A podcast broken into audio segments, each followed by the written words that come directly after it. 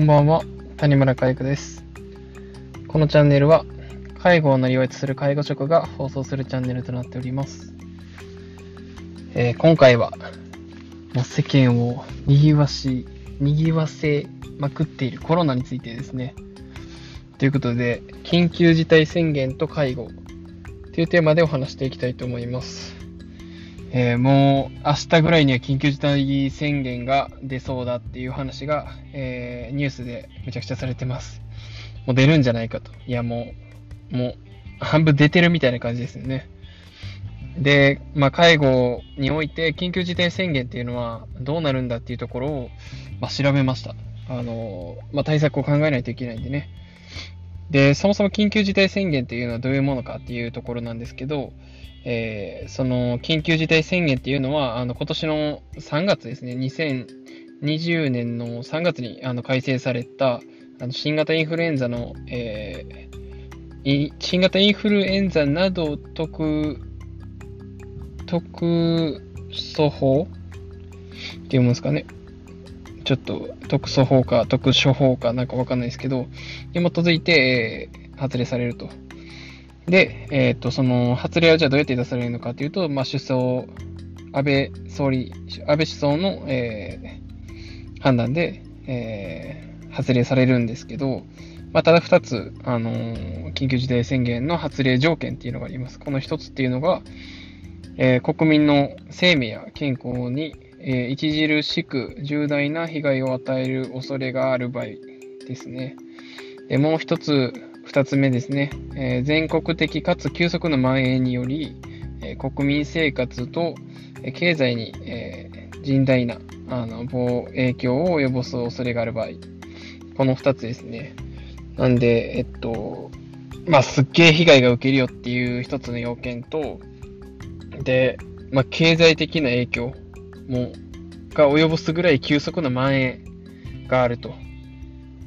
いう、この二つですね。だから一つは、すげえ被害を受ける。もう一つが、えー急速な蔓延。この二つがあると、えーまあ、安倍首相は緊急事態宣言を発令できるということで、まあ、これはあの3月末から言われたんですけど、えー3月、まあ、4月が決算月が多いということで、まあ、会社の中で4月が決算月が多くて、えー決算の前にあの緊急事態宣言出してしまうと、え株価にあの暴落で、より、えー、と経済に、えー深刻な影響を与えてしまうっていうところから、えーまあ、3月末には出さないだろうと言われてました。で、かつ4月の前半に出されるっていう話もあったんですけど、それっていうのはあのゴールデンウィーク。ゴールデンウィークになんとかしたいっていう思いがすごく強いっていう説があります。まあ確かにゴールデンウィークっていうのはすごく経済活動が活発になるところなので、まあ、それまでになんとか収束して経済の、えーまあ、えっと、V 字回復じゃないですけど、今のこの影響っていうのを早急に、えークリアにして、ゴールデンウィーク明るく行きたいよねっていう話です。で、実際、えーもしその緊急事態宣言が今日明日発令されたら、えー介護事業所としてはどうなるのかっていうところで、えーまあ、その、またちょっと緊急事態宣言の、え続き、解説の続きなんですけど、え緊急事態宣言は、え期間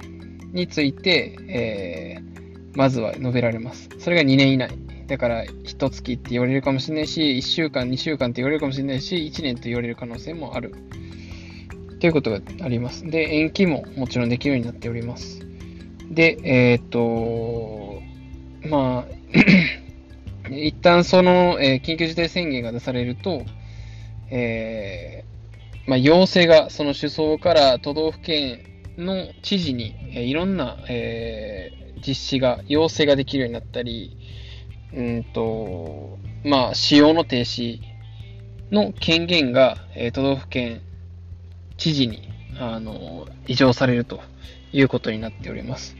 なので、例えば大阪であれば、えー緊急事態宣言が発令されたから、うん、介護事業の、えーおける、まあ、通いのサービス、まあ、デイサービスですね。デイサービスが緊急事態、緊急事態宣言出されたイコール、えーデイサービスが止まるっていうわけではなくて、えー緊急事態宣言が出されて、えー大阪府知事が、え、福祉施設、通いのある福祉施設の、え、使用停止の指示があった場合が、え、止まると。もう一度言いますよ。あの、思想が緊急事態宣言を出したからといってデイサービスが止まるわけじゃない。そうじゃなくて、えっ、ー、と、止まる場合っていうのは、えー、首相が緊急事態宣言を出して、かつ、えー、都道府県知事が、えー、使用停止を指示した場合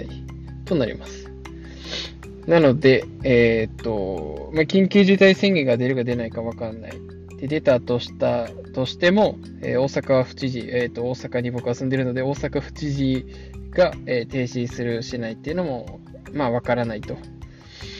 いうところで、まあ、ただ対策としては、もう出るもんやというふうに思っておいた方がいいですよね。で、えっ、ー、と、まあ、介護事業における、えー、停止の指示が、えー、下されるところ、えー、下される、えー、事業所としては、もう通いのある福祉施設っていうのが、えっ、と、明確に、あの、まあ、停止指示されるよみたいな、あの、区分1、2、3って分かれてるんですけど、区分1に含まれる、まあ、非常にその、えー、停止の指示が出やすい、えー、区分になっております。まあ、その、ちなみに区分1の中には、えー、カラオケだったり、え映画館だったり、えそういったものが、え含まれるんですけど、なので、えまあ、まあ、停止の指示が出ることを見据えた上で、えー、私たちはどうすればいいのかっていうところを考えないといけない、えー、現状になっております。で、えー、もし仮にあのデイサービスが止まった場合、まあ、経営的には大変なんですけども、利用者さんも大変です。利用者さんは、えご飯を食べに来られたり、え入浴をしにデイサービスを通われている方がいてます。でもちろんあの、意欲の向上だとか、えー毎日の生活の中で張りを出すっていう意味でも来られる方はいらっしゃるんですけど、まあ、それよりも、え直近、えー、ちょっと、えー、大変なことっていうのは、ご飯どうしよう、お風呂どうしよう、この二つですね。えー、あ、もう一つあるあの、家族さん、家族さんが、え、一応、え、日中外出してるから、デイサービスに、えっ、と、家族、おじいちゃんおばあちゃん等の要介護者を預けるみたいなニーズもあるので、まあ、ただこれに関して、まあ、仕事が、家族さんが休みになっていれば、この件は、え問題ないですね。まあ、一応この3つに含めておきます。1つは、え食事どうしよう、デイサービスなくなったら、食事どうしよう。で、もう1つは、デイサービスなくなったら、お風呂どうしよう。で、もう1つが、デイサービスなくなったら、えー、家で1人になってしまうかもしれない。どうしよう。っていうこの3つですね。で、これに対する、えー、動きとしては、えー、デイサービスの職員が自宅に行って、えー、デイサービスの時短を算定することができるっていう風になってました。まあ、算定単位のところは、え、ー、と、3月の28日に、えー、もう算定できなくなってしまったんですが、またこれが、え、ー、と、うん、停止の指示が出た場合は、えー、デイサービスの方が、えー、そのデイサービスに通われてた方の食事どうしよう、入浴どうしよう、家一人でどうしようっていう、えー、この3つのニーズ、3つのどうしようを解決するために、デイサービスのスタッフが自宅、ご自宅に行ってサービスを提供する。だご飯を作ってあげたり、デイサービスデイサービスのスタッフが入浴解除してあげたり。まあ、こういうことをすることによって、えー、今回特例措置としてデイサービスの単位を算定してデイサービスの利用として扱っていいよみたいなのが、えー、先月の28日まで出てたと。で、これがまた、えー、再発令される可能性は大いにあるかなと個人的には考えています。で、えっ、と、もしそれが出ない場合ですね、えそれが出るとは思うんですが、デイサービス停止になって、でもその、えー、特例措置、えー、特別な算定方法を大阪が、えー、容認されなければの話ですね。まあ、そういったことも、まあ、万が一あるとして、えそうなった場合は、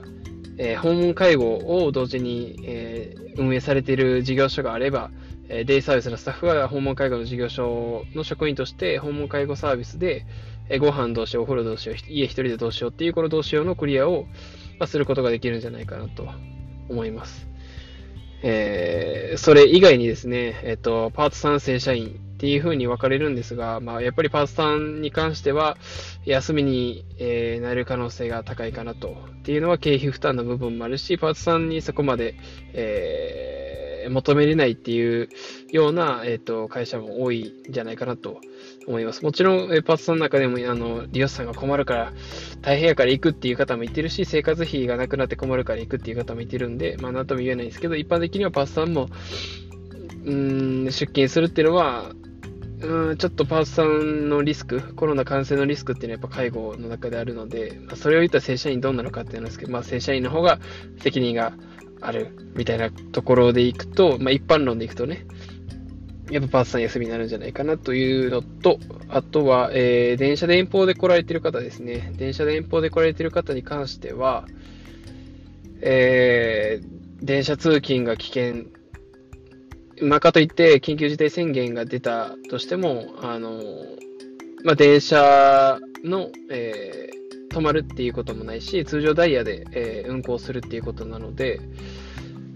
まあ、通勤の人は多分減ると思うんですよね。この緊急事態宣言でテレワークになったり、えー、会社が休みになったりすることが大いにあると思うんで、かといって電車の本数が減るわけじゃないので、まあ、リスクは高いのは、えー、変わりないんですけど、乗車する人数っていうのは減るんじゃないかなと思います。で、ここで親切な介護事業者のあの対応としては、うん、車通勤を OK にする。その時だけ特例で車通勤 OK にして、えー、近くのタイムズ、えー、パーキングに止めるなりして、ガソリンも支給しますと。今回の特例措置として、えー、車通勤を OK にするっていうのも一つまあ、あの、コロナ感染予防対策としてあるんじゃないかなと思います。でですね、えっと、宿泊施設の、まあ、療養みたいな、えー、ものを、えっと、緊急事態宣言が出されたときに、まあ、そういう療養施設が、えー、宿泊型の療養施設ができたりするし、で、また、あの、その緊急事態宣言が出たら、その医療のための土地を活用したり、まあ、えっ、ー、と、通常であれば許可、その地主だったり、地上権を持つ、えー、債権者がいてて、その債権者に使っていいですかって市町村であろうとも、そこの、えー、権利っていうのは侵害できなかったんですけど、緊急事態宣言が出ると、その、えー、許可が必要なくなって、えー、医療施設の設立をもう勝手にやってしまうことができるっていうとんでもない、えー 特例ですね。で、えっと、この宿泊型の療養施設っていうのは、介護職と同居する方、もしくは、えー、高齢者と同居する方は、えっと、優遇して、この宿泊施設、宿泊の療養施設に、えー、利用することができるというふうになってます。で、まあ、例を挙げると、ホテルとか一棟を市町村が借り、借りてしまって、そこで、えー、宿泊施設とすると。で、まあ、ご飯とかももちろん全部用意されて、まあ、そのための人員が必要ですみたいなことが書かれたんですけど、まあ、そういう辺も市町村がやってくれるということになってるので、まあ、えっ、ー、と、家族、まあ、旦那さんとかがね、奥さんが介護施設で働かれてて、ちょっと体調が熱が出たってなった時は、宿泊施設を利用することができるかもしれないですね。まあ、それも優遇して利用できるっていうことなので、まあ、ちょっとチェックしておいた方がいいかもしれません。ということで、もし、えー、例えば明日、明日ですね、4月の7日に、え、緊急事態宣言が出されたとしたら、え、介護事業所としてはどうすればいいのかっていうところで、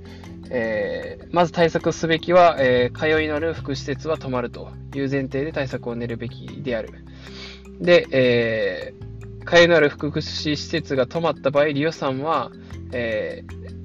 食事どうしよう、入浴どうしよう、一人でどうしようっていうところのどうしようっていう3つの、まあ、え、困ったポイントがあるので、そこを解決するために、えー、訪問介護が必要だと。で、デイサービスは特例措置でそれができるかもしれないし、できなければ訪問介護職員として行くことが必要であると。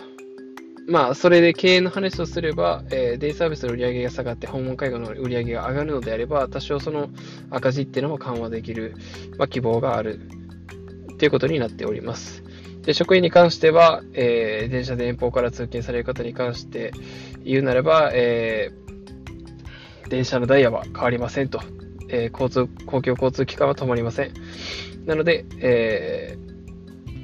ー、えーって言わんとこうとすれば気抜いてんと。えーって言っちゃった。はい、失礼しました。なので、えっと、電車で来られる方は、あの、電車の乗車人数が多分減るんじゃないかなと思うんで、まあ、感染リスクっていうのは、えー、あまり変わらないにしたとしても、まあ、人数は減ると思うので、まあ、電車で来るっていうのは、えー、あの、まあ、選択肢としてはあるんじゃないかなと僕的には思います。で、それをもし避けるなら会社側が車続き OK とか、車の貸し出しをした上で、えー、通勤費として駐車場代、ガソリン代の支給をするっていうことが親切かなという点と、で、介護職と、えー、同棲されている、えー、同居されている家族、高齢者と同居されている家族は、えー、あの市町村が設立した、え宿泊型の療養施設、例えばホテルとかがあの優先して受けることができますよっていうことは知っといて損はないかなと思います。ということで、え今回は介護と緊急事態宣言についてのお話でした。まだまだ道半ば、谷村介護でした。